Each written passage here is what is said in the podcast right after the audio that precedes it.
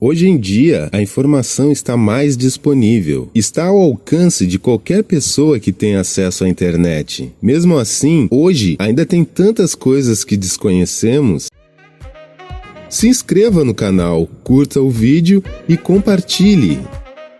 Você já ouviu falar em Wall Street Negra? Muitos desconhecem este momento próspero e rico dos negros norte-americanos da cidade de Tulsa, no distrito de Greenwood, em plena segregação racial há 100 anos atrás. A partir de 1905, Greenwood começou a atrair comerciantes e empreendedores negros, dando início ao que ficaria conhecido como a Wall Street Negra, uma das mais bem-sucedidas comunidades negras em um país que poucas décadas antes havia abolido a escravidão. 40 quarteirões formavam a chamada Wall Street Negra, com vários estabelecimentos comerciais, tais como hotéis, restaurantes, joalherias e cerca de 200 estabelecimentos comerciais de pequeno porte, como farmácias, armarinhos, lavanderias, jornais, barbearias e salões de beleza. Havia também um cinema, igrejas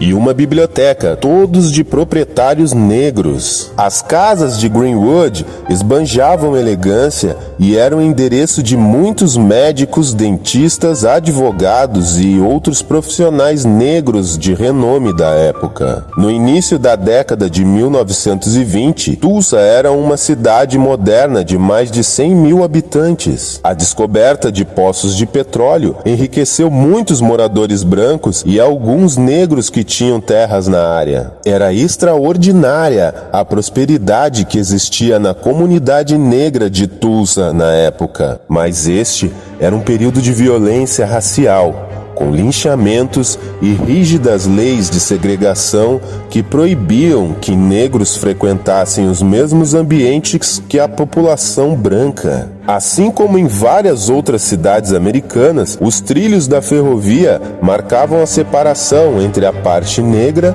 e a parte branca da cidade. O distrito de Greenwood ficava ao norte dos trilhos. Tulsa também tinha problemas com altas taxas de criminalidade e casos de linchamento de negros. Historiadores ressaltam que, nessa época, em todo o país havia ressentimento por parte de muitos brancos com o fato de alguns negros serem tão bem-sucedidos. Os anos anteriores já haviam registrado dezenas de conflitos raciais em diversas cidades americanas com centenas de negros mortos. Há relatos de que muitos brancos tinham inveja do sucesso dos negros e faziam comentários do tipo: Como esse negro ousa ter o que eu não tenho? Diziam também que os negros estavam roubando suas oportunidades e seus empregos. O que piorava a situação é que o grupo supremacista branco Ku Klux Klan tinha muita força na época. Então, ao invés de ser lembrado como uma época dourada de prosperidade e abundância, esse fato histórico ficou marcado como um dos piores capítulos na longa história de violência racial nos Estados Unidos. Em 31 de maio maio de 1921, a cidade de Tulsa, no estado de Oklahoma, uma multidão de pessoas brancas invadiu e destruiu o distrito de Greenwood, que na época era uma das comunidades negras mais prósperas do país, apelidada de Wall Street Negra. A violência se estendeu por 18 horas, durante as quais mais de mil casas e estabelecimentos comerciais foram saqueados e incendiados. Alguns historiadores calculam que até 300 pessoas possam ter sido mortas. Cerca de 10 mil ficaram desabrigadas. A explosão de violência em Greenwood foi um entre vários episódios semelhantes ao redor do país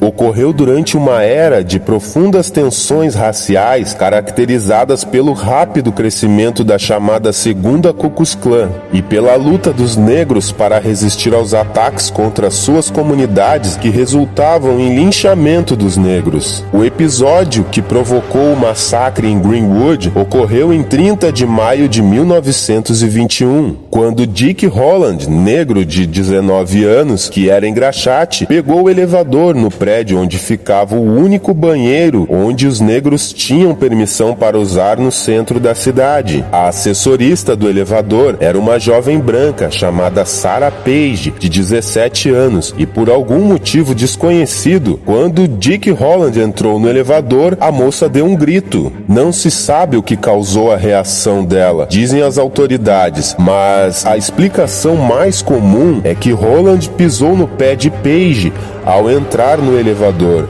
fazendo com que ela gritasse. Roland foi detido e no dia seguinte, o jornal Tulsa Tribune de proprietários brancos noticiou que ele havia tentado estuprar Page. Além disso, segundo testemunhas, o Tribune também publicou um editorial hoje perdido, intitulado Negro será linchado esta noite. Uma multidão de brancos se dirigiu à cadeia, mas o xerife se recusou a entregar o prisioneiro. Ao ficarem sabendo disso, dezenas de homens negros de Greenwood se dirigiu até a cadeia para ajudar a proteger Holland. A ajuda foi recusada pelo xerife. Quando os homens negros estavam indo embora, um homem branco tentou desarmar um dos negros e um tiro foi disparado, e o tumulto começou. Frustrados por não terem conseguido linchar Holland, brancos armados começaram a atacar negros aleatoriamente, atirando contra pessoas e casas. De acordo com relatos, as autoridades pouco fizeram para conter o conflito nessas primeiras horas, concentrando-se em proteger o bairro com moradores brancos que não estavam sob ataque. Quando a madrugada de 1 de junho chegou, a multidão enfurecida já reunia milhares de brancos e se dirigiu a Greenwood. Segundo testemunhas, os invasores atearam fogo às casas e lojas, objetos de valor foram roubados e o resto destruído. Pelo menos uma metralhadora e até aviões foram usados nos ataques. Sobreviventes relataram ter visto homens, mulheres e crianças mortos a tiros ao tentar escapar das chamas. Entre eles, A.C. Jackson, o renomado cirurgião negro considerado o melhor cirurgião